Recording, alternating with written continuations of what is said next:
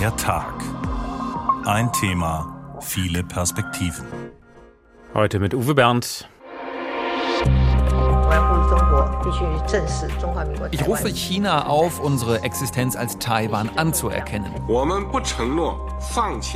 Wir können nicht versprechen, dass wir auf den Einsatz von Gewalt verzichten. Ganz zentral wichtig ist Taiwan in der Chip-Produktion, die wir ja zu großen Teilen importieren, entweder in Waren oder direkt als Chips. Wenn ich mir ein Unternehmen wie Volkswagen angucke, die vielleicht 40 äh, Prozent ihres Umsatzes und 50 Prozent ihrer Gewinne in China machen, die können sich nicht einfach auf den Absatz umdrehen. Das ist schon klar. China lässt die Muskeln spielen weil es sich von den USA provoziert fühlt. Ein Militärmanöver in der Nähe von Taiwan sollte klarmachen, wer in der Region das Sagen hat. Und das alles nur, weil die US-Politikerin Nancy Pelosi Taiwan besucht hatte. Sie ist die Sprecherin des Repräsentantenhauses, also nicht einmal ein Regierungsmitglied und trotzdem für China ein Affront, denn für Peking gibt es nur ein China. Taiwan ist international nicht anerkannt, eben weil China das nicht zulässt. Doch damit nicht genug. Jetzt ist gerade wieder eine US-Delegation in Taipei trifft sich mit der demokratisch gewählten Präsidentin Taiwans und auch deutsche Bundestagsabgeordnete planen eine solche Reise. Manche fragen sich inzwischen, ist das wirklich eine kluge Idee, ausgerechnet jetzt? Wird da nicht ein Fass aufgemacht, das man lieber in Ruhe ließe? Was passiert, wenn Chinas Zorn auch uns ereilen sollte? Was blüht uns da? Unser Thema heute klein, wirtschaftsstark und weit, weit weg Taiwan und Europa. Wir fragen in dieser Folge, was geht uns die Taiwan-Krise eigentlich in Deutschland an? Welche Folgen würde das für uns in Europa haben, wenn der Konflikt weiter eskaliert? Was in der Tat viele befürchten. Beginnen wir mit der aktuellen Lage und die ist auch heute wieder angespannt. Benjamin Eisel. Neue Militärmanöver rund um Taiwan als Reaktion auf den Besuch weiterer US-Parlamentarier in Taipei heißt es in einer Mitteilung des chinesischen Militärs. Dies ist eine ernsthafte Abschreckung für die USA und Taiwan, die weiterhin politische Tricks anwenden und Frieden und Stabilität in der Taiwanstraße untergraben. Die Einsatztruppen werden alle notwendigen Maßnahmen ergreifen, um die nationale Souveränität, den Frieden und die Stabilität in der Taiwanstraße entschlossen zu verteidigen. Das chinesische Staatsfernsehen hat auch in den vergangenen Tagen Bilder von Kriegsschiffen gezeigt, Raketen wurden abgefeuert. Hier zum Beispiel soll es sich um ein Manöver im südchinesischen Meer handeln. Ort und Zeit der Aufnahmen lassen sich nicht verifizieren. Aber die Nachricht ist klar. Wir sind bereit zu kämpfen. Nach dem Besuch der US-Spitzenpolitikerin Nancy Pelosi Anfang August in Taipei hatte das chinesische Militär aus Protest fast eine Woche lang groß angelegte Manöver zu Luft und See rund um Taiwan durchgeführt. Dabei wurden auch Raketen über die demokratisch regierte Insel gefeuert.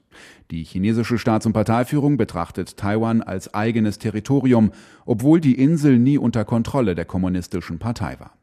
Gestern Abend trafen dann fünf weitere US-Politikerinnen und Politiker zu einem Besuch in Taiwan ein, unter Führung des demokratischen Senators Ed Markey. Der taiwanische Parlamentsabgeordnete Luo Zhejiang von der Regierungspartei DPP. Der Besuch zu dieser Zeit ist sehr wichtig. Die chinesischen Militärmanöver werden durchgeführt, um US-Parlamentsabgeordnete von ihrem Besuch abzuhalten. Ihr Besuch jetzt zeigt, dass China ausländische Politiker nicht davon abhalten kann, Taiwan zu besuchen. Das ist ein wichtiges Statement, dass die Amerikaner den Menschen in Taiwan beistehen. Erwartbar verärgert deswegen der Sprecher der Staats- und Parteiführung Wang Wenbin heute bei der Pressekonferenz des Außenministeriums in Peking.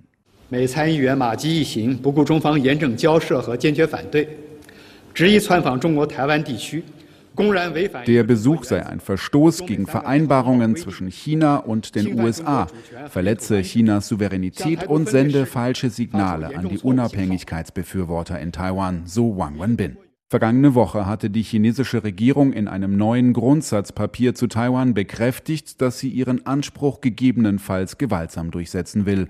Man sei bereit, Raum für eine friedliche Vereinigung zu schaffen, heißt es im sogenannten Weißbuch Taiwan. Die Staats- und Parteiführung behalte sich allerdings vor, alle notwendigen Maßnahmen zu ergreifen.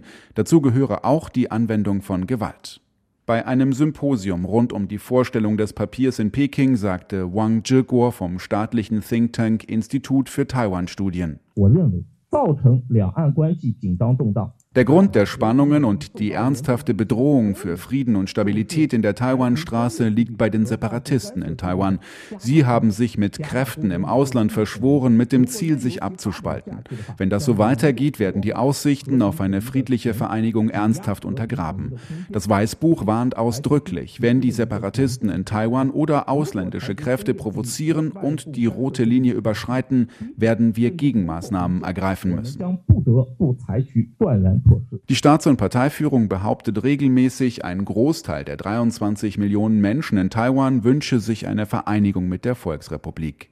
Tatsächlich können sich die allerwenigsten vorstellen, ihre demokratischen Rechte und Freiheiten aufzugeben. Taiwan war früher selbst eine Diktatur, die Menschen haben sich aus eigener Kraft Ende der 1980er Jahre davon befreit.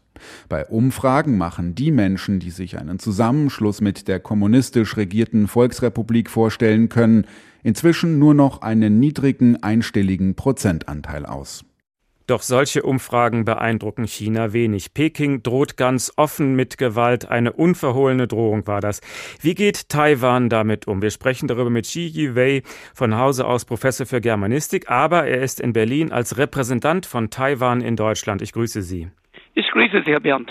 Sie wären der taiwanische Botschaft, wenn Ihr Land anerkannt wäre, aber auch Deutschland hält sich an die Ein-China-Politik. Wie machen Sie das dann in Berlin? Auf offiziellen Empfängen werden Sie wahrscheinlich nicht empfangen. Kommen Sie durch den Keller ins Auswärtige Amt? Oder wie, wie, wie funktioniert das? Ich habe manchmal ein bisschen zum Scherz gesagt, dass mein Handy bessere Empfang hat als ich als Diplomat für Taiwan. Aber so schlimm ist das nicht. Ich habe direkten Zugang zu dem Auswärtigen Amt, allerdings nicht bis zur höchsten Etage. Ich werde genauso empfangen eigentlich von den Leuten vom Auswärtigen Amt wie der chinesische Botschafter. Aber wie gesagt, äh, da bin ich eher da in der unteren Räume, aber auch nicht in den Kellerraum. Also der Herr Steinmeier darf Sie nicht empfangen, weil das ein Skandal wäre, aber mit den Beamten, die Ahnung haben, können Sie reden. Ich habe immer gesagt, wenn wir bei unserer Demokratie und Freiheit bleiben würden, dann heißt es, Städte troffen hört den Steinmeier. Eines Tages. Kommen wir zu Ihrer Situation in Ihrer Heimat. Also hat Ihnen das chinesische Militärmanöver vor der Küste von Taiwan Angst gemacht? Dieses im Vergleich mit 1996, ja, das schon. Nur wir haben uns natürlich mehr Sorgen und Gedanken gemacht als nur Angst. Wir haben uns die Frage gestellt, wie geht es jetzt weiter? China bedroht Taiwan mit Militär, wir bedrohen ihnen mit unserer Demokratie. Also der Konflikt ist zwischen zwei Wertensystemen, nicht nur zwischen Taiwan und China. Aber wenn Sie China mit Demokratie bedrohen, dann könnte China mit Militär zurückschlagen. Haben Sie keine Angst vor einer Invasion? Wir stehen da aber nicht alleine wir sind, und das ist etwas Neues, was hier im Westen in Deutschland äh, noch nicht richtig ins Bewusstsein gekommen ist. Seit Jahren stehen Taiwan, USA, Japan, Australien und in den letzten Jahren auch mit der Europäischen Union, vor allem Frankreich und Deutschland und jetzt auch noch mit äh, Großbritannien zusammen, denn es geht um die gemeinsamen Staat, Staatsinteressen von allen diesen Ländern. Also wir stehen nicht allein da. Manche vergleichen die Situation zwischen China und Taiwan mit der in der Ukraine. Erst das Muskelspiel, dann der Krieg. Was halten Sie von so einem Vergleich? Im Großen und Ganzen gibt es schon richtige Ansatzpunkte, wo man den Vergleich anstellen kann. Mit dem Unterschied, Ukraine ist groß, ist zwar kein Mitglied von der NATO, aber von der UNO. Während Taiwan weder Mitglied von der, von der UNO noch Mitglied von irgendeiner militärischen Organisation wie NATO. Aber wir haben eine Straße, also eine Seemenge zwischen, zwischen Taiwan und China und das, das hilft. Mhm. Glauben Sie ernsthaft, dass die USA für Taiwan einen Krieg beginnen würden? Ja.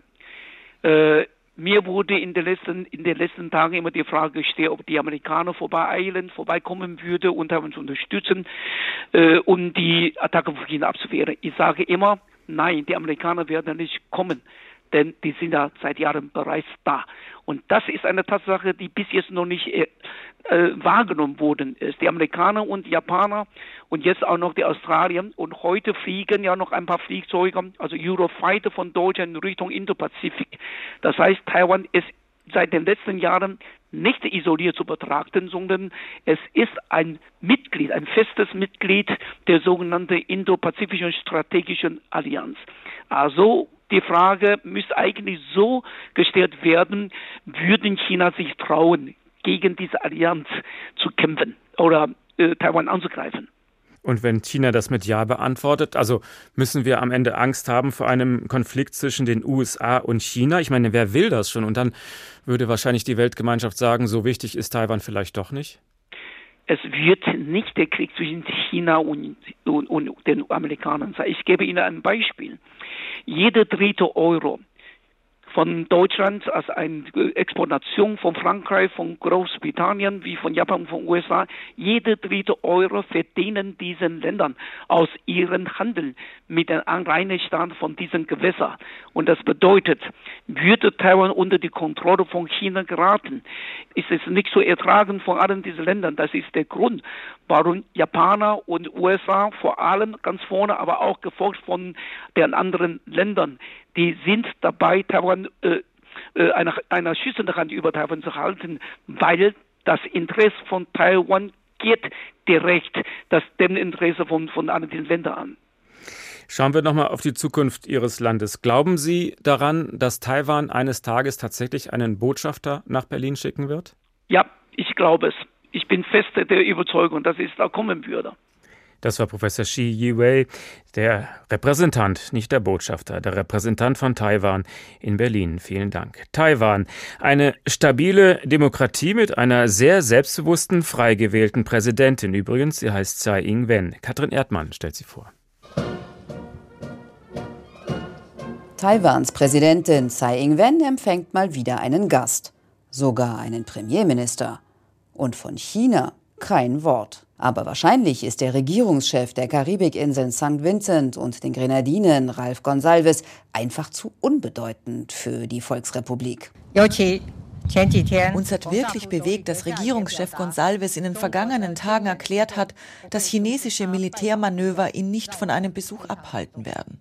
Der kleine Karibikstaat ist einer der wenigen verbliebenen mit diplomatischen Beziehungen zu Taiwan. Seit dem Amtsantritt von Tsai Ing-wen 2016 haben viele dem Druck Chinas nicht standgehalten, sich abgewandt und versucht, die Insel weiter zu isolieren. Doch Tsai Ing-wen lässt sich nicht beirren. Die Juristin, die jüngste von elf Kindern aus dem ländlichen Süden Taiwans, ist durch und durch Demokratin, hat die DPP erst zu einer Volkspartei gemacht. Wir sind offen für einen Dialog mit China, sobald er zu einer für beide Seiten gewinnbringenden Beziehung beiträgt. Sagte sie im Sommer 2020 und hat diesen Satz wahrscheinlich seitdem 100 Mal wiederholt. Für die Juristin, die in London promoviert, lange an der Uni in Taiwan gelehrt und Abgesandte für WTO-Verhandlungen war, bedeutet das, den Status quo aufrechtzuerhalten. Also Taiwan bleibt eine lebendige Demokratie und China behält seine Finger bei sich. Wir werden nicht voreilig handeln, aber man sollte sich auch keine Illusionen machen, dass die Taiwaner sich Druck beugen werden. Wir werden weiter an unserer Verteidigung arbeiten und uns entschlossen selbst verteidigen. Niemand kann uns dazu zwingen, den Weg einzuschlagen, den China für uns vorsieht. Denn Chinas Weg hat weder etwas mit dem freien und demokratischen Leben in Taiwan zu tun, noch mit der Souveränität von 23 Millionen Menschen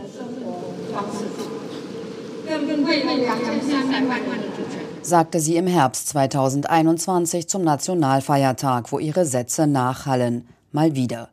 Die 1956 geborene Tsai Ing-wen ist keine charismatische Rednerin, immer unauffällig in flachen Schuhen, Sakko und Hose gekleidet. Ihre leicht ovale Brille scheint sie seit Amtsantritt behalten zu haben. Auch die Frisur ist dieselbe geblieben. Eine unerschütterliche Konstante, wie unruhig die Zeiten auch sein mögen. Seit Amtsantritt bemüht sie sich, Allianzen zu stärken, vor allem mit den USA, wirtschaftlich unabhängiger von China zu werden und militärisch aufzurüsten, in der Hoffnung, dass die Weltmacht irgendwann Ruhe gibt. Tsai Ing-wen war 2016 nicht nur die erste Präsidentin Taiwans, sondern ihr Kabinett ist mit mehr als 40 Prozent Frauen so weiblich wie nie zuvor. Unter ihrer Führung hat Taiwan als erstes asiatisches Land 2019 die Homo-Ehe eingeführt. Über ihr Privatleben wird öffentlich geschwiegen. Aber man weiß, Tsai hat eine Schwäche für Katzen.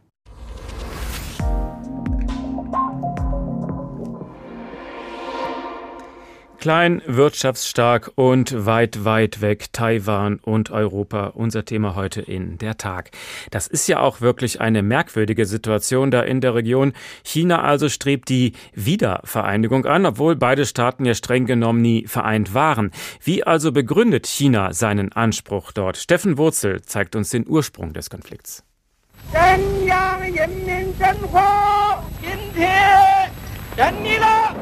Der Mann mit der hohen Stimme ist Mao Zedong. Der kommunistische Revolutionär ruft hier am 1. Oktober 1949 in Beijing die Volksrepublik China aus. Dieses Ereignis symbolisiert das Ende des chinesischen Bürgerkriegs. Maos Kommunisten haben das Militär der Republik China besiegt. Doch viele Vertreter und Anhänger der Republik wollen sich nicht geschlagen geben und fliehen auf die dem chinesischen Festland vorgelagerte Insel Taiwan. De facto gibt es seitdem, also seit 72 Jahren, zwei chinesische Staaten, die Kommunistische Volksrepublik China und die Republik China, die offiziell immer noch so heißt, aber international bekannt ist unter dem Namen der Insel, auf der sie liegt, Taiwan. Politisch bleibt die Volksrepublik China eine Diktatur. Opposition, Meinungsfreiheit und eine von der Staatsmeinung abweichende Zivilgesellschaft lässt die Führung in Beijing nicht zu. Taiwan hingegen hat sich seit Ende der 1980er Jahre von einer Diktatur zu einer lebhaften Demokratie entwickelt. Die Insel gehört zu den politisch stabilsten Demokratien Asiens. Die heute gut 23 Millionen Einwohner Taiwans genießen alle Freiheiten eines modernen und liberalen Staates, Meinungs-, Presse- und Demonstrationsfreiheit etwa, außerdem einen funktionierenden Rechtsstaat sowie eine lebhafte und freie Zivilgesellschaft. Präsidentin Tsai Ing-wen betont regelmäßig die Eigenständigkeit Taiwans. Ich rufe China auf, unsere Existenz als Taiwan anzuerkennen. China muss respektieren, dass unsere 23 Millionen Einwohner auf Freiheit und Demokratie bestehen. Wir müssen unsere Differenzen friedlich und auf Augenhöhe lösen. Worauf die taiwanische Präsidentin hier anspielt, sind die Forderungen der chinesischen Staatsführung nach einem Anschluss Taiwans an die Volksrepublik beziehungsweise nach einer Wiedervereinigung, so wird es in China offiziell genannt. Für den Politikwissenschaftler Dirk Schmidt von der Universität Trier ist dieses Wort Wiedervereinigung problematisch, zumindest aus taiwanischer Sicht. Also das ist eine spezifische Sichtweise der Volksrepublik, dass Taiwan in das Territorium der Volksrepublik eingegliedert werden ähm, solle und dass man das dann unter dem Terminus dann eben auch Wiedervereinigung ähm, ja, deklariert, was aber natürlich auch objektiv von außen so nicht der Fall ist. Denn Taiwan war nie Teil der 1949 gegründeten Volksrepublik. Trotzdem tut Chinas kommunistische Führung so, als sei Taiwan ein integraler Teil des Landes. Staats- und Parteichef Xi Jinping macht regelmäßig deutlich, dass es historisch so vorgesehen sei, Taiwan in die Volksrepublik einzugliedern. Wir können nicht versprechen, dass wir auf den Einsatz von Gewalt verzichten. Wir behalten uns die Option vor, im Zweifel alle nötigen Maßnahmen zu ergreifen. Dieser Hinweis richtet sich nicht gegen unsere Landsleute in Taiwan, sondern an Kräfte von außerhalb und an die sehr geringe Zahl von Unabhängigkeitsaktivisten in Taiwan. Es gehört zur Strategie der chinesischen Staats- und Parteiführung, so zu tun, als sei nur eine kleine Minderheit der Taiwanerinnen und Taiwaner gegen einen Anschluss an die Volksrepublik. Tatsächlich ist es umgekehrt. Eine deutliche Mehrheit auf der Insel will die politische Eigenständigkeit und vor allem die demokratischen Freiheitsrechte behalten. Seit 72 Jahren also ist dieser Konflikt nicht gelöst und bisher konnten alle Beteiligten eigentlich ganz gut damit leben, aber das scheint sich jetzt zu ändern. Professor Björn Alpermann ist Sinologe an der Universität Würzburg und Co-Autor des Buches Aspekte des sozialen Wandels in China. Genau, der spielt jetzt eine wichtige Rolle. Schönen guten Tag. Guten Tag. Taiwan ist eine Demokratie mit einer frei gewählten Präsidentin an der Spitze. Was denken Sie? Wie viele Chinesen denken sich so hinter verschlossenen Türen, ja, so würde ich eigentlich auch gerne leben? Ja, da gibt es natürlich schon einige. Bis 2016 gab es ja auch eine Phase der äh, Annäherung zwischen den beiden Seiten der Taiwanstraße, als auch äh, Studenten beispielsweise nach äh, Taiwan zum Studium gehen konnten und umgekehrt. Aber ich würde die Zahl derer, die sich eine Demokratie wie auf Taiwan wünschen, in der Volksrepublik nicht allzu hoch einschätzen. Äh, und ich würde auf jeden Fall sagen, dass die Hardliner, die eine Wiedervereinigung mit Taiwan wollen, ähm, deutlich überwiegt. Also den Wunsch nach einer freien, demokratischen Gesellschaft innerhalb Chinas, gibt es den überhaupt noch oder hat das Massaker auf dem Platz des himmlischen Friedens die für alle Zeiten erstickt? Für alle Zeiten sicherlich nicht. Es hat auch danach immer noch ähm, auch von Dissidenten oder von äh, liberal denkenden Intellektuellen Anschübe gegeben, um eine Veränderung in diese Richtung äh, zu bewerkstelligen. Allerdings muss man sagen, dass seit dem Amtsantritt von Xi Jinping 2012 bzw. 2013 dann als Staatspräsident eine Verschärfung in der politischen Situation eingetreten ist und dass diese liberal denkenden Menschen sehr stark in die Bedrängung gekommen sind. Ob das jetzt an Universitäten ist, in der Verwaltung selbst oder auch in der Allgemeinbevölkerung.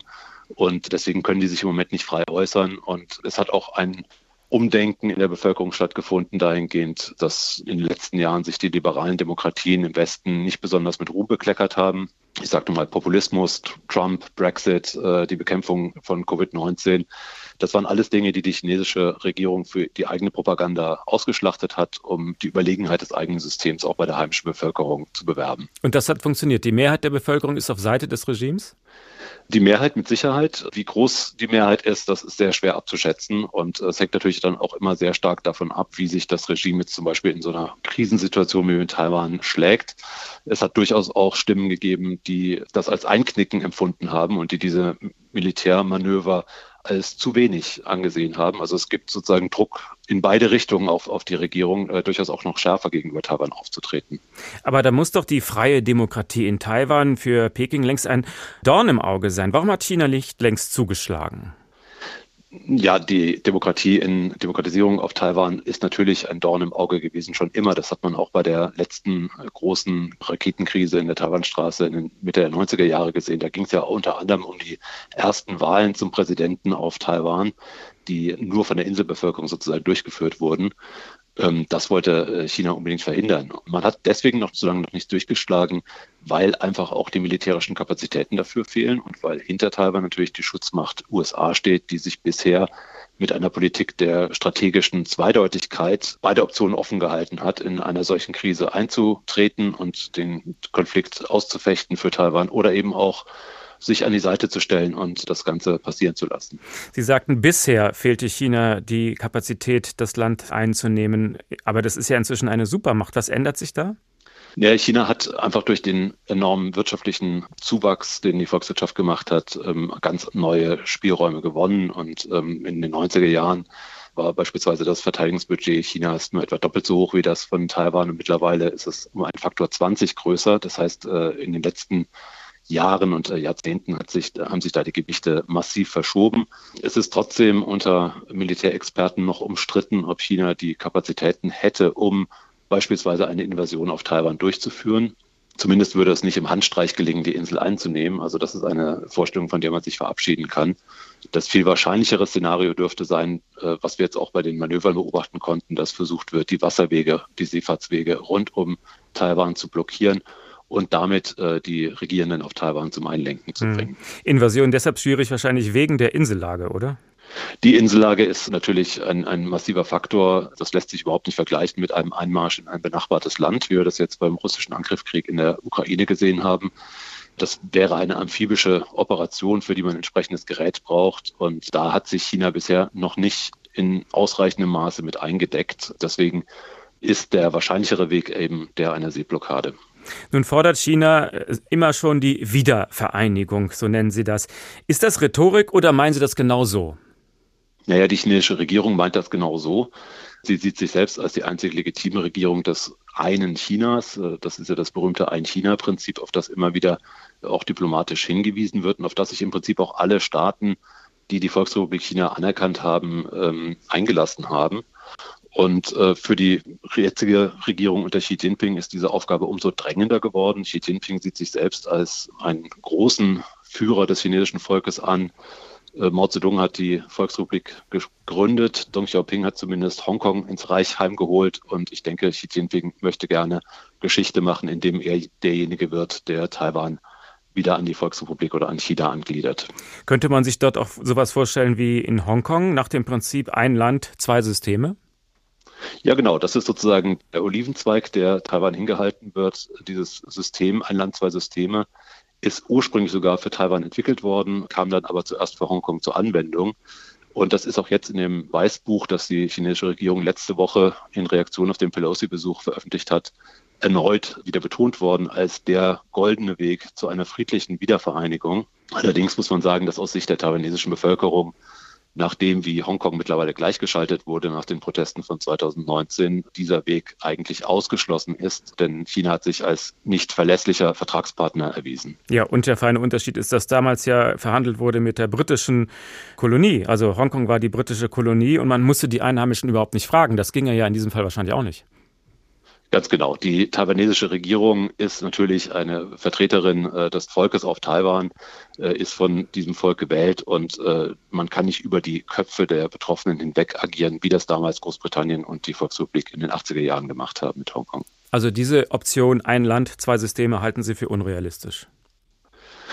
Naja, sagen wir mal so, äh, im Moment ist das unrealistisch, dass sich das, die Bevölkerung auf Taiwan und die Regierenden auf Taiwan darauf einlassen. Aber die Frage ist, wie groß der Druck in Zukunft sein wird. Und äh, wenn irgendwann andere Optionen nicht mehr gegeben sind oder erschöpft sind, äh, dann ist es durchaus auch möglich, dass unter dieser Formel, in welcher konkreten Form dann auch immer, eine Vereinigung hergestellt wird. Nur ohne Zwang wird das nicht gehen.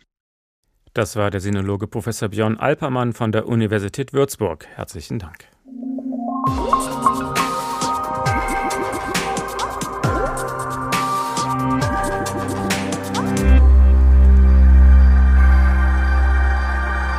Klein, wirtschaftsstark und weit, weit weg Taiwan und Europa. Mir doch egal, was in Taiwan passiert, solange zu Hause meine Kaffeemaschine funktioniert. So leicht sollten wir uns das natürlich nicht machen, denn wenn dieser Konflikt weiter eskaliert, dann werden wir das in Europa schneller zu spüren bekommen, als uns lieb ist. Zwar werden hier keine Flüchtlingsströme ankommen, wie wir das in der Ukraine erlebt haben, aber die wirtschaftlichen Folgen, die wären noch viel gravierender als im Ukraine-Krieg. Thorsten Schweinhardt. Taiwan ist weit weg von Deutschland. Fast 10.000 Kilometer trennen uns. Trotzdem blicken deutsche Unternehmen gerade extrem besorgt auf den kleinen Inselstaat. Denn was sich aktuell zwischen China und Taiwan anbahnt, könnte auch nicht zu unterschätzende Folgen für die deutsche Wirtschaft mit sich bringen. Zum einen ist da die nach wie vor äußerst hohe Abhängigkeit deutscher Unternehmen von China. Ohne die asiatische Wirtschaftsmacht gehe bei vielen DAX-Unternehmen praktisch gar nichts mehr, erklärt Ingo Bayer von Morgenstern, Fondsmanager und China-Experte bei Keelin Capital. Also interessant ist zunächst mal, dass fast 20 Prozent des Umsatzes aller DAX-Unternehmen ein China-Umsatz ist. Also im Schnitt sind alle Unternehmen davon betroffen. Ganz besonders betroffen ist natürlich Volkswagen, was wir alle wissen, aber auch BMW, Daimler und auch Adidas. Zum anderen darf man bei allem Übergewicht Chinas auch Taiwan nicht vergessen. Der Inselstaat, den China bis heute als Teil seines Territoriums ansieht, ist der fünftwichtigste Handelspartner Deutschlands im asiatischen Raum. Und die Bundesrepublik Deutschland ist Taiwans bedeutendster Wirtschaftspartner innerhalb der EU. Werden diese Wirtschaftsbeziehungen durch einen sich weiter verschärfenden Konflikt erschwert oder gar ganz gekappt, steht für Unternehmen aus vielen Branchen so einiges auf dem Spiel. Vielleicht kann man es sich ähnlich wie im Fall der Ukraine vorstellen.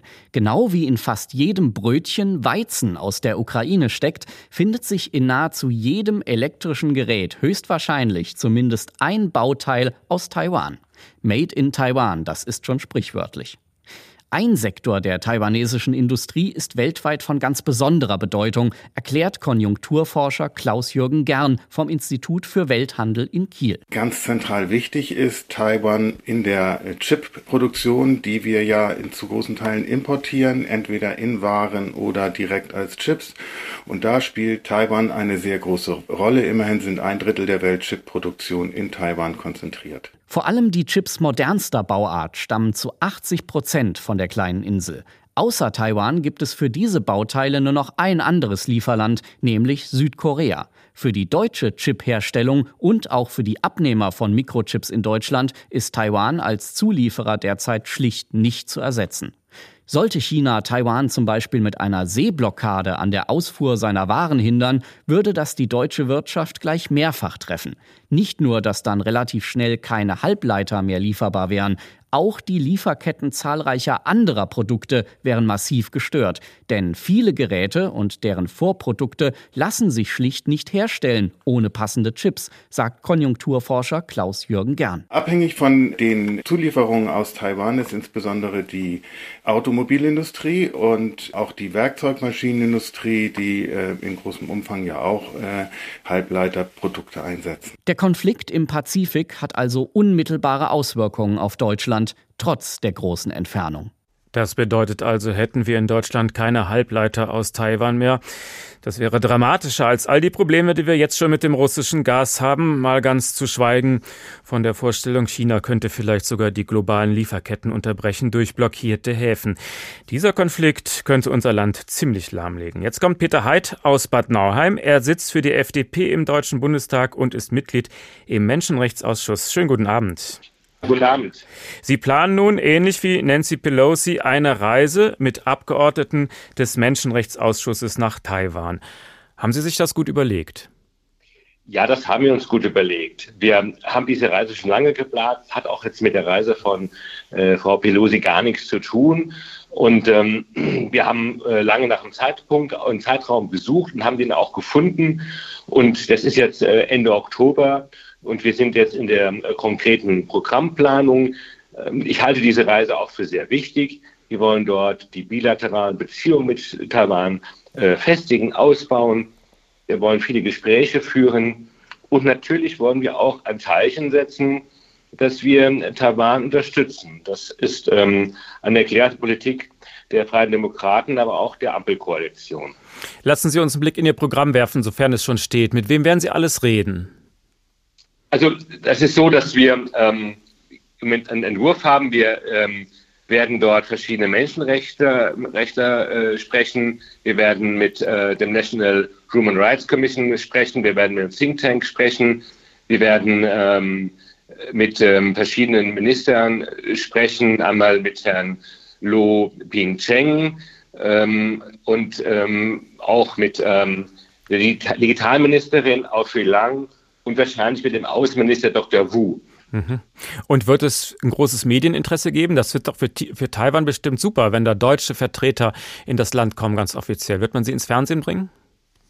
Das kann sein. Also das ähm, ist aber für uns auch jetzt nicht die, die ähm, oberste Priorität. Für uns ist wichtig, die Gespräche zu führen, ähm, in Ausschau zu haben. Gerade im Bereich Digitalisierung ähm, können wir auch von Taiwan noch vieles lernen. Und ähm, wir wollen auch deutlich machen, es gibt ja einen Systemwettbewerb. Auf der einen Seite das chinesische System aus dem Festland, aber es gibt eben diesen Gegenentwurf Taiwan, eine Demokratie, äh, Pluralismus, Ehe für alle. Das ist eben was völlig anderes. Ganz viel Kultur gibt es dort auch, Kulturfreiheit. Wir wollen deutlich machen, dass bei diesem Systemwettbewerb, den wir haben, dass eben auch Demo ein demokratisches Land eben sehr erfolgreich sein kann. Was versprechen Sie sich von der Reise? Was ist das Ziel?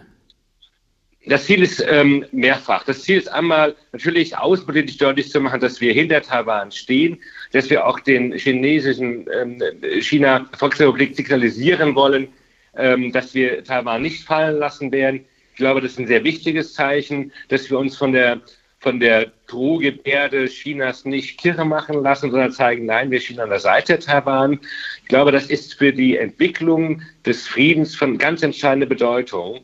Und das Zweite ist natürlich, dass wir die Beziehungen zu Taiwan ausbauen wollen. Es ist ein wirtschaftlich ein sehr wichtiges Land. Halbleiterproduktion ist für, unser, für unsere Industrien sehr wichtig, gerade die Automobilindustrie.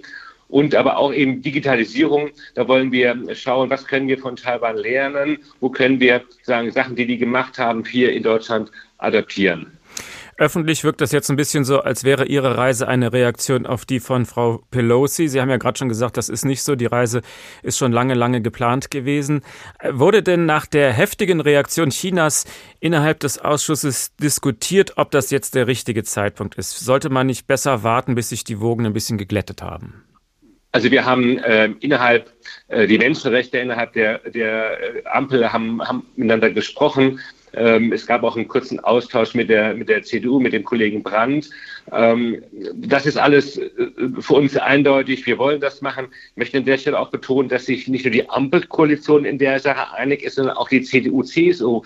Ähm, Fraktion zieht das genauso wie wir. Da, da ziehen wir an einem Strang. Und deshalb ähm, war für uns klar, wir, wir machen diese Reise und lassen uns eben auch jetzt nicht ähm, von, von China einschüchtern. Ja. Insgesamt, wir brauchen eine eine etwas andere China-Politik, als die alte Bundesregierung gemacht hat. Auch da sind wir uns einig. Ähm, wir müssen uns von, der, von China unabhängiger machen, was Lieferketten angeht. Und wir müssen eine deutlichere Sprache sprechen gegenüber China. Und unsere Außenministerin tut das und sie hat da die Rückendeckung der drei Ampelparteien. Ich meine, nach dem Besuch von Pelosi gab es dieses Militärmanöver. Es wurden sogar Raketen über Taiwan hinweggeschossen. Irgendwas würde China natürlich schon machen, wenn sie da hinreisen, oder? Ja, das kann sein. Also ähm, ich kann Ihnen sagen, ich habe ja auch schon vor der chinesischen Botschaft demonstriert in Berlin. Ich stehe genauso wie äh, Kolleginnen und Kollegen äh, aus den demokratischen Parteien auf einer schwarzen Liste. Und ähm, wissen Sie, wenn Sie, wenn Sie irgendwann mal ähm, Menschen, Uiguren zum Beispiel, auf ihrem Sofa im Büro sitzen haben, die da entkommen sind, die einem von den Menschenrechtsverletzungen erzählen, die da in Xinjiang passieren, dann wissen Sie als Menschenrechtler, Sie können das nicht alles unkommentiert stehen lassen. Und ich glaube, wir müssen deutlich machen, dass wir als ein freiheitliches Land Prinzipien haben und wir müssen diese Prinzipien auch leben. Und deshalb ist das für mich so wichtig, dass wir das auch aushalten und ähm, die Chinesen werden was tun, ja. Und ähm, sie haben die größten Manöver abgehalten in ihrer Geschichte, aber wir halten das aus. Und ich glaube, wenn die Chinesen merken, dass wir das aushalten, dass sie dann einsehen, dass ein, ein Angriff auf Taiwan der falsche Weg ist. Ja, und wenn China dann als Reaktion zum Beispiel ein paar Häfen blockieren würde für sechs Wochen und die Computerchips, die bei der deutschen Autoindustrie gebraucht werden, nicht ins Land lassen und dass die Opel und die VW-Mitarbeiter ausbaden wollen, wollen Sie die Verantwortung dafür tragen? Ja, das ist so eine, so eine Drohung, die immer da im Raum steht. Ich weiß nicht, ob das China machen würde die, die Wirtschaftsbeziehungen mit China und mit Taiwan sind keine einseitigen. Ähm, China ist für Taiwan der wichtigste Absatzmarkt und die Chinesen brauchen ähm, die Vorprodukte aus Taiwan. Ohne die Vorprodukte aus Taiwan können die nichts produzieren. Und deshalb glaube ich, die werden das tun, aber sie werden es nicht tun. Und sie dürfen auch nicht unterschätzen, wie viel Waren wir nach China liefern. Auch das brauchen die dort. Also deswegen, äh, ich finde das immer interessant, aber das ist, diese Wirtschaftskontakte, Wirtschaftsbeziehungen zu China sind keine Einbahnstraße. Und deshalb glaube ich, sie werden das tun, ja, aber sie werden es am Ende des Tages nicht tun, weil sie sich das auch wirtschaftlich eigentlich gar nicht leisten können. Also Sie haben die Hoffnung, wegen der gegenseitigen Abhängigkeit sei das nur eine Drohgebärde. Ja, die Hoffnung habe ich und die lässt sich ja auch mit, mit Fakten und äh, ganz untermauern, weil wie gesagt, also gerade von Taiwan ist China wirklich abhängig. Taiwan ist demokratisch, Taiwan geht es gut, die Menschen leiden nicht, es gibt sogar die Homo-Ehe. Warum sollte man den Status quo nicht einfach so lassen, wie es ist? Einfach die Finger weg von diesem Thema. Ja, weil ich glaube, dass wir, dass wir gerade nach dem Russland-Konflikt deutlich machen müssen, dass wir aus dem, was da passiert ist in der Ukraine, gelernt haben, dass wir unsere Hausaufgaben jetzt machen und dass ähm, die Vorstellung ähm, von China, dass sie sich Taiwan einverleiben können, nicht funktioniert. Und auch, ähm, es wäre ein, ein völkerrechtswidriger Akt, Taiwan anzugreifen.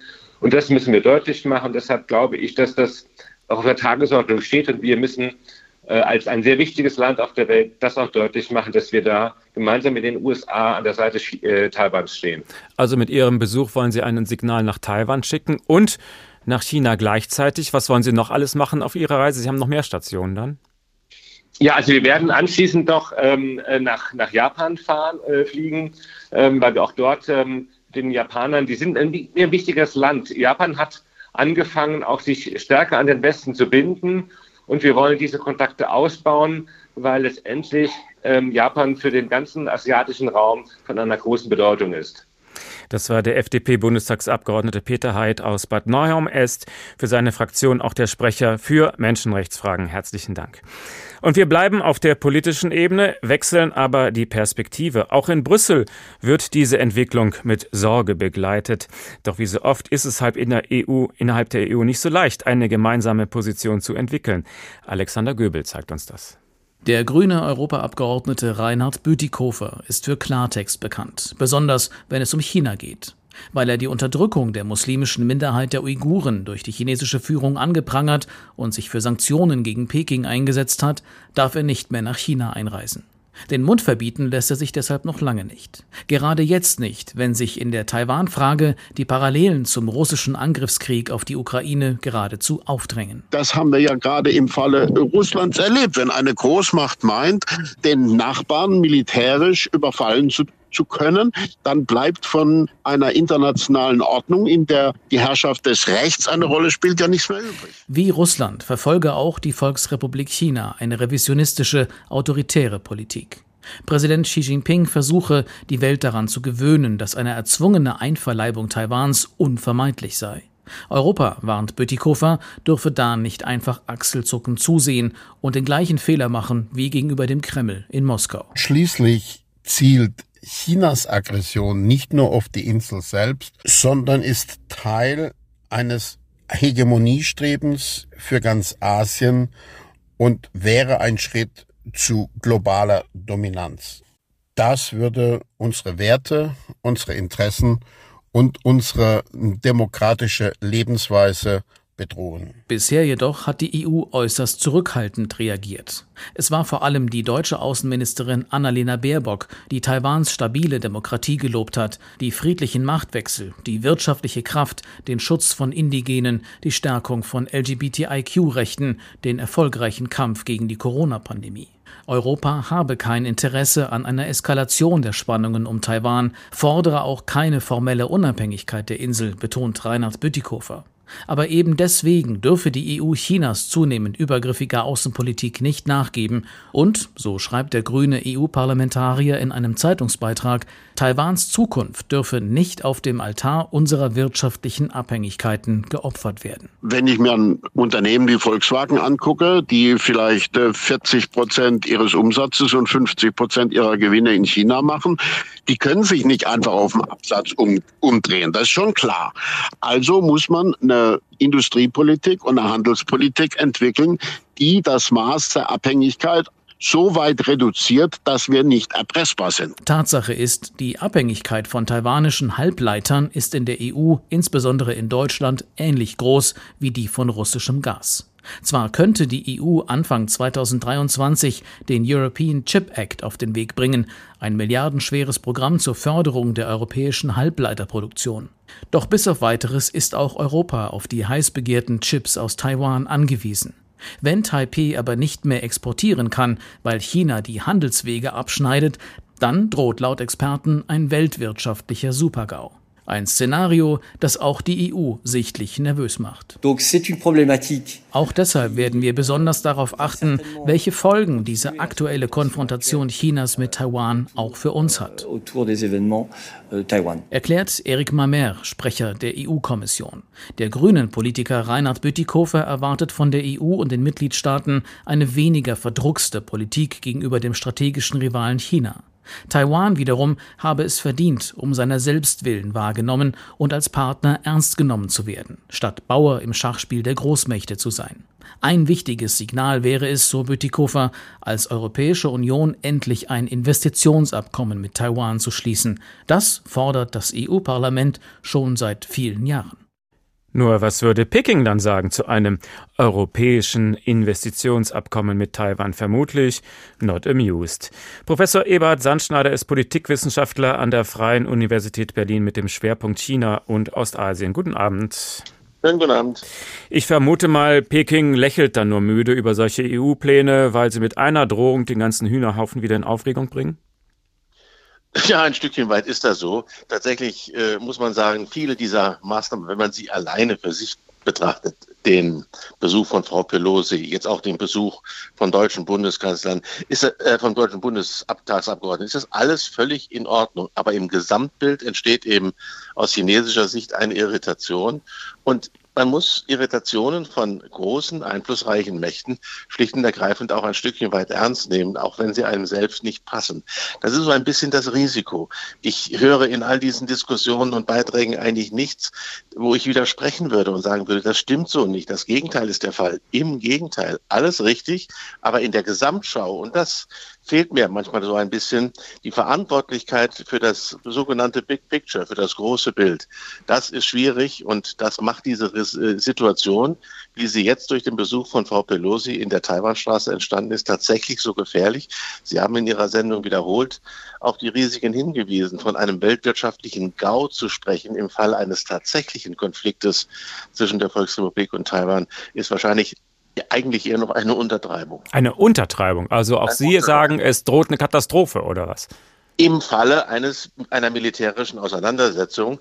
Da sagen auch Vertreter deutscher Unternehmen, äh, ähnlich wie das jetzt äh, im, im Falle Russlands und der Ukraine der Fall ist, wenn es zu einem militärischen Angriff der Volksrepublik kommt, aus welchen Gründen auch immer, aus Absicht, aus Reizreaktion, dann ist das das Ende unseres Engagements in China.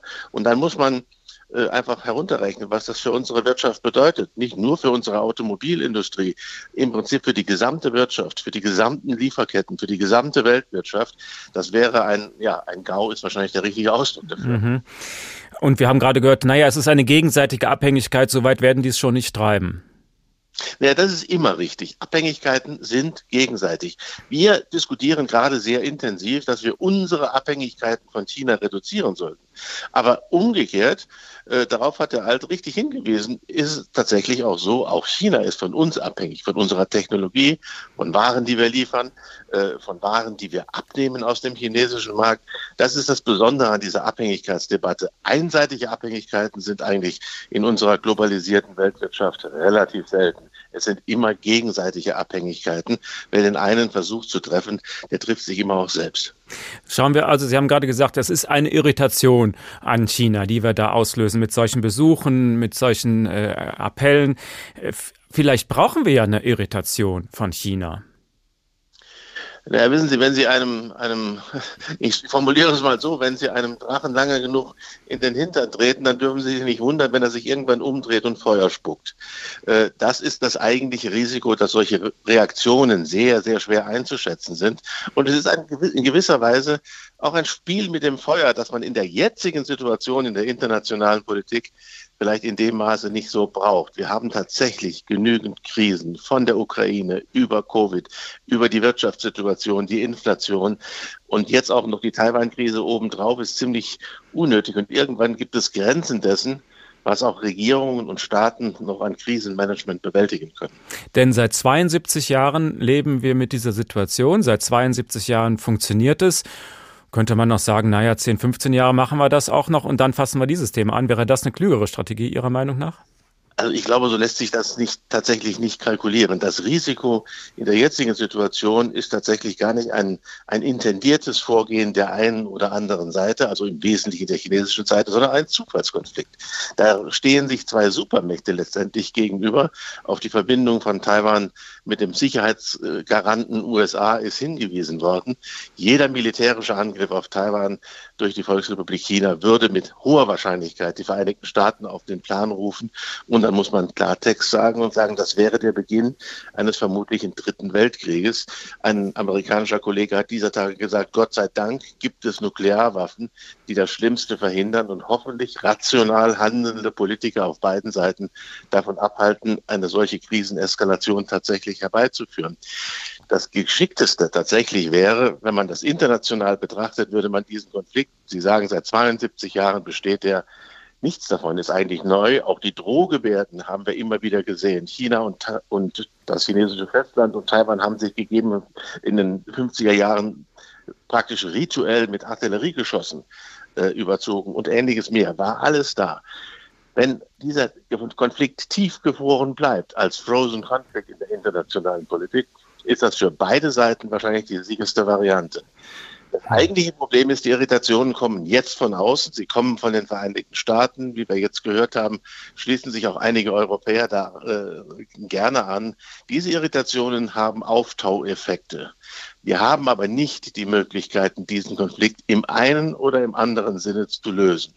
Und dann ist ein Auftauchen eines solchen Konfliktes etwas außerordentlich Gefährliches. Das heißt, Sie würden zum Beispiel den deutschen Abgeordneten eher raten, nicht reisen. Nein, deutsche Abgeordnete, die sich um Menschenrechtsfragen kümmern, die sich um Wirtschaftsfragen kümmern, sind immer gereist, sollten reisen und es ist ihr gutes Recht zu reisen. Aber das gleichzeitig zu verbinden mit Signalwirkungen an China ist wahrscheinlich eine der schlimmsten und schwierigsten Fehler, die wir eigentlich machen. Wir glauben tatsächlich, wir können aus unserer Perspektive, die völlig legitim ist, China von außen beeinflussen, irgendetwas zu tun. Dagegen verwehrt sich die chinesische Regierung und da stößt Realität und ein Stückchen weit auch äh, sagen wir, Programm aufeinander. Und die beiden Dinge passen an dieser Stelle nicht zusammen. Da dürfen sich auch Bundestagsabgeordnete, auch Europaabgeordnete nicht wichtiger nehmen, als sie tatsächlich sind. Vielleicht sind solche Reisen vor allem natürlich von, von Pelosi, wer ist schon ein deutscher Abgeordneter, vielleicht ist eine Reise von einer US-Politikerin sogar ein Geschenk für China, weil man dann eben ganz einfach den Konflikt eskalieren kann und die können sagen, hier, ihr seid schuld, wir reagieren nur? Na, die, die chinesische Volksbefreiungsarmee hat jetzt sicherlich deutlich bessere Manöverwerte im Umgang mit Taiwan und den eigenen äh, Koordinierungsproblemen innerhalb des chinesischen Militärs, als sie das vorher hatte. Insoweit ja, aber das eigentliche Risiko bei solchen Situationen ist, dass Reaktionen immer Aktion immer eine Reaktion nach sich zieht. Und wenn diese Reaktionen daneben gehen, weil irgendjemand sich verkalkuliert, dann steigt das Risiko der Eskalation dramatisch an. Und das ist noch einmal etwas, äh, was in der jetzigen internationalen Situation nicht wirklich hilfreich ist. Was wäre also Ihr Rat? Tatsächlich die Klappe halten? Man will doch auch gegen Menschenrechtsverstöße, man muss dagegen protestieren. Natürlich, aber man kann das, man kann das mittlerweile auch mit Chinesen tun in einer klaren Ansage, ohne sich äh, mit ihnen einigen zu müssen. Äh, wir staunen gelegentlich über das Selbstbewusstsein unserer chinesischen Gesprächspartner. Das hat sicherlich deutlich zugenommen. Aber wir hatten Menschenrechtsdialoge, die waren immer mühsam, die waren immer frustrierend. Aber es ist allemal sinnvoller, an der Stelle den Dialog zu suchen, anstatt die Konfrontation zu suchen. Nun muss man hinzufügen, das ist das eigentlich wirklich dramatisch Negative an der Covid-Pandemie. Seit über zwei Jahren können Politiker sich nicht gegenüber sitzen auch äh, Unternehmern gegenüber sitzen, auch Thinktanker nicht gegenüber sitzen, dem anderen in die Augen schauen, wenn man solche kontroversen Dinge diskutiert. Das lässt sich äh, mit Online-Debatten nicht wirklich tatsächlich ersetzen.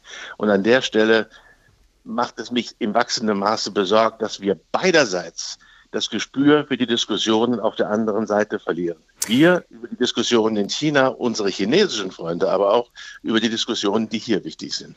Letzte Frage. Wir haben begonnen mit dem Repräsentanten Taiwans. Glauben Sie, eines Tages wird es einen Botschafter Taiwans geben? Werden wir das noch erleben?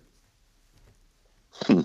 Das ist die, das ist die berühmte 800 Millionen Dollar Frage. Na gut. Ich bedauerlicherweise äh, dahingehend beantworte, ich kann mir nicht vorstellen, dass eine handlungsfähige chinesische Regierung Taiwan ziehen lässt.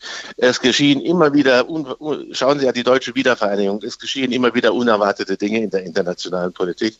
Im Augenblick, nach allem, was wir wissen, ist die Wahrscheinlichkeit, dass es irgendwann erzwungen wahrscheinlich weniger freiwillig, wahrscheinlich erzwungen zu einer Art der Wiedervereinigung kommt, höher als die taiwanesische Unabhängigkeit. Ausschließen darf man sie nicht. Wie gesagt, Wunder dauern manchmal in der internationalen Politik etwas länger. Das war der Politikwissenschaftler Professor Eberhard Sandschneider von der FU Berlin. Vielen Dank. Klein, wirtschaftsstark und weit, weit weg. Taiwan und Europa. Der Tag ein Thema, viele Perspektiven. Wenn Sie die Sendung interessant fanden, hätte ich noch einen Tipp für Sie. Der neue ARD-Podcast Energiekrise und jetzt, da werden alle Fragen beantwortet, die in diesen Wochen wichtig werden. In der ersten Folge geht es um die Frage, ist weniger Gas genug? Kommen wir so durch den Winter? Und in der zweiten dann darum, wie teuer das alles nun werden kann. In der dritten Folge geht es um, wie knapp der Strom werden könnte. Energiekrise jetzt, der neue Podcast, den gibt's genau wie uns in der ARD Audiothek und überall, wo es Podcasts gibt. Mein Name Uwe Bernd. Schönen Abend noch.